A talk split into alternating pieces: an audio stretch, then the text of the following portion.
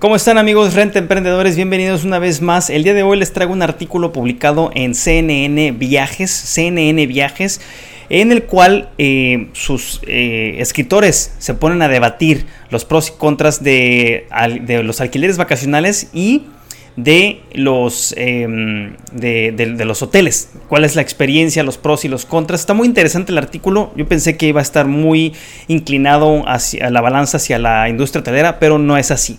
Se los quiero mostrar para que lo vean y em, lo vamos revisando juntos. ¿Qué les parece? Bien.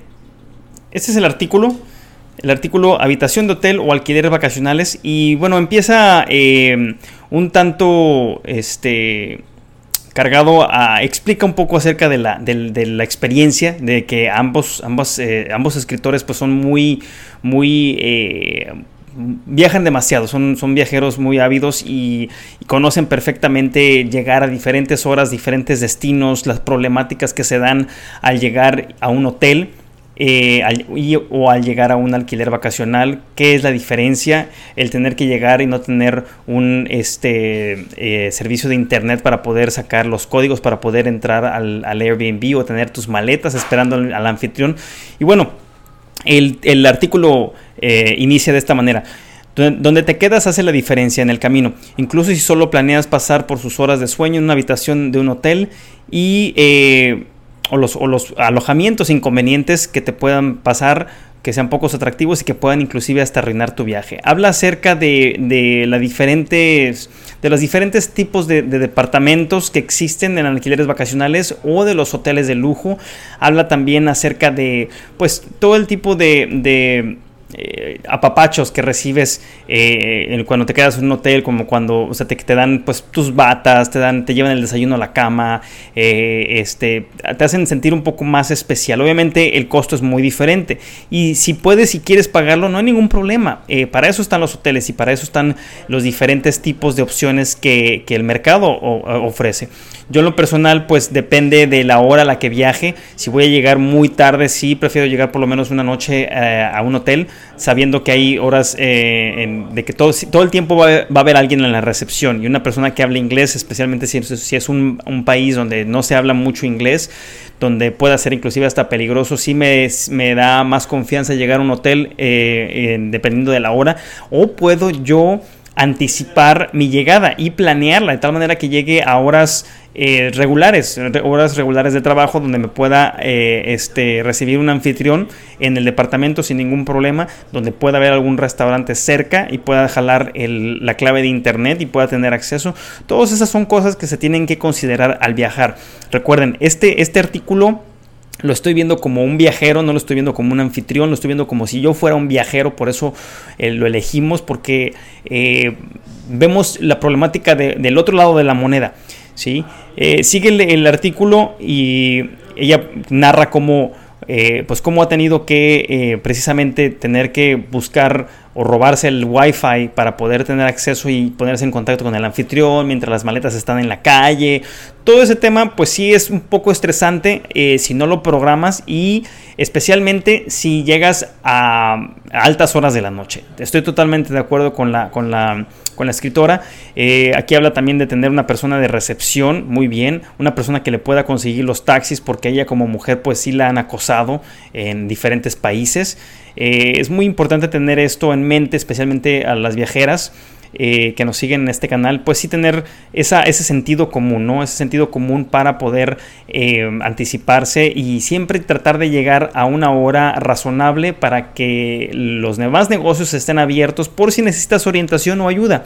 También habla de, eh, del jet lag y de cómo ella pues a las 3 de la mañana pudo fácilmente y cómodamente pedir comida en el hotel, cosa que no podría pasar en un Airbnb. Pero volvemos a lo mismo, eh, es, parte de planear tu viaje. Si tú planeas tu viaje y sabes que vas a llegar tarde, a las 3, 4 de la mañana a tu departamento, pues de antemano vas a saber que las cosas van a estar difíciles, porque es un lugar eh, nuevo para ti, desconocido, y ahí sí los niveles de estrés, el cansancio que vas a traer después de 7, 8, 9, 10 horas de vuelo va a ser impresionante. Entonces sí hay que tratar de, de aterrizar en blandito, ¿no? Eh, también habla pues de que en un hotel ella no tiene que hacer su cama, que, por eso realmente eh, decide quedarse en un hotel en lugar de, de viajar y tener que arreglar su, su, propia cama, por ejemplo. Lo pone de una manera muy, este, muy coloquial aquí. Eh, eh, también habla acerca de la experiencia de ser local, ¿no? De, ser un local que en ciertas partes aplica. Ella dice, bueno, pues para mí ser local en, Nueva York no tiene nada de glamuroso, o sea, porque a veces eh, el, ascensor está descompuesto, tengo que bajar todas mis cosas desde el décimo piso y no es una historia ni este, fácil ni una experiencia este, glamurosa en ningún sentido. Eh, también habla acerca de, cómo, eh, pues sí, es padre eh, probar diferentes comidas en lugar de quedarte en un hotel. Eso sí le da, le, da pues muchas muchas, muchos pros, ¿no? Muchos pros el tema de la comida. ¿Quién no? A todo el mundo nos encanta comer rico, todo el mundo nos encanta probar de diferentes culturas, diferentes platillos. Habla también acerca, este es un tema muy, muy importante, habla acerca del tema del programa de recompensas que, Airbnb no ha logrado tener. Eh, desconozco por qué no lo ha hecho. Eh, tiene que haber un, programa de recompensas en el cual Airbnb te bonifique cierta cantidad probablemente o eh, te dé algún, algún ah, número de puntos por viajes y puedas acceder a experiencias. Todo esto ya lo hemos propuesto a Airbnb.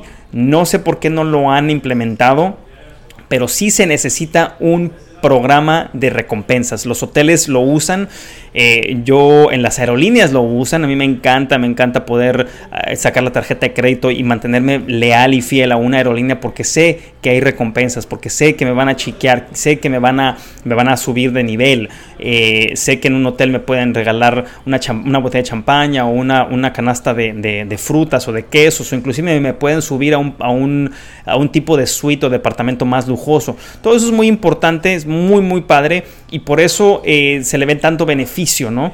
Este, también habla acerca de, cómo los anfitriones pues no tienen un estándar a veces y a veces y, el café que ofrecen pues es un café de mala calidad o, no tienen los, los, utensilios inclusive para, una tetera para hacer café. Eso es muy importante porque ya los viajeros tenemos que entender que, son viajeros ya que gastan mucho, que están acostumbrados a estándares muy, muy diferentes y tenemos que, es nuestra labor como anfitrión subir la barra y subir los estándares, ¿no? Este, habla acerca de cómo, cómo los hoteles están estandarizados, eh, los adaptadores que tienen para que puedan llegar fácilmente este, eh, y enchufar sus, electrodomésticos. A veces en otros países los, adaptadores de corriente cambian y si uno no va preparado con uno, dos o tres para los diferentes eh, este, electrónicos que llevamos, pues es diferente, es fácil estar cargando o usando nada más uno y cargar tu celular y con ese mismo cargar tu laptop y con ese mismo cargar tu Entonces, como anfitrión tenemos que em, ponernos las pilas, ponemos, subir estos estándares y realmente viajar. Si puedes, si viajas, vas a completar el círculo y el ciclo de, este, de esta experiencia de Airbnb. Si ya sabemos lo que es, ser anfitrión, ahora tenemos que saber qué es y qué implica ser viajero. Eh, también habla acerca de de habla acerca de los alquileres vacacionales donde, donde sí claro obviamente hay eh, pues villas en las que te puedes quedar hay, hay que tienen un servicio personalizado eh, que el o sea el viajar y quedarte en un departamento este eh, es mucho más barato que quedarte en un hotel obviamente los, normalmente los, los, las, los alquileres vacacionales son más grandes en cuanto a espacio, son más generosos. Eh, puedes habla acerca del tema de la cocina, cómo puedes cocinar y ahorrarte mucho dinero en lugar de estar comprando y pagando restaurantes o en el hotel. Eso es una, ventaja muy grande y, es muy sencillo preparar, o sea, no tienes que tener una cocina de chefs ni mucho menos, pero puedes también probar los, productos locales y comerlos y cocinarlos en casa, especialmente si vas con un grupo de amigos o solo, no hay ningún problema. Este, también pues habla, ah, habla acerca de la villa y de la experiencia de fantasía de quedarte en una villa, por ejemplo, como esta en medio del Caribe, en, Turks y Caicos, este, y, pues que realmente puedas em, disfrutar de esta experiencia. Este es, este es una un video que, quisimos hacer porque vamos a estar explorando cada vez más lo que es utilizar Airbnb como viajero como viajero, los pros, los contras, vamos a estar dando eh, también tips y eh, si tienen algún lugar en, especial, alguna, algún destino que les gustaría que, habláramos, por favor mencionen en los comentarios, ya sea en Europa, en Escandinavia, en, este, en Rusia, en China, en Japón, en Latinoamérica, en Estados Unidos. Por favor, por favor, coméntenlo, haremos nuestro, em, nuestra investigación y con mucho gusto les damos tips. Nos vemos a la próxima y muchísimas gracias por estar con nosotros.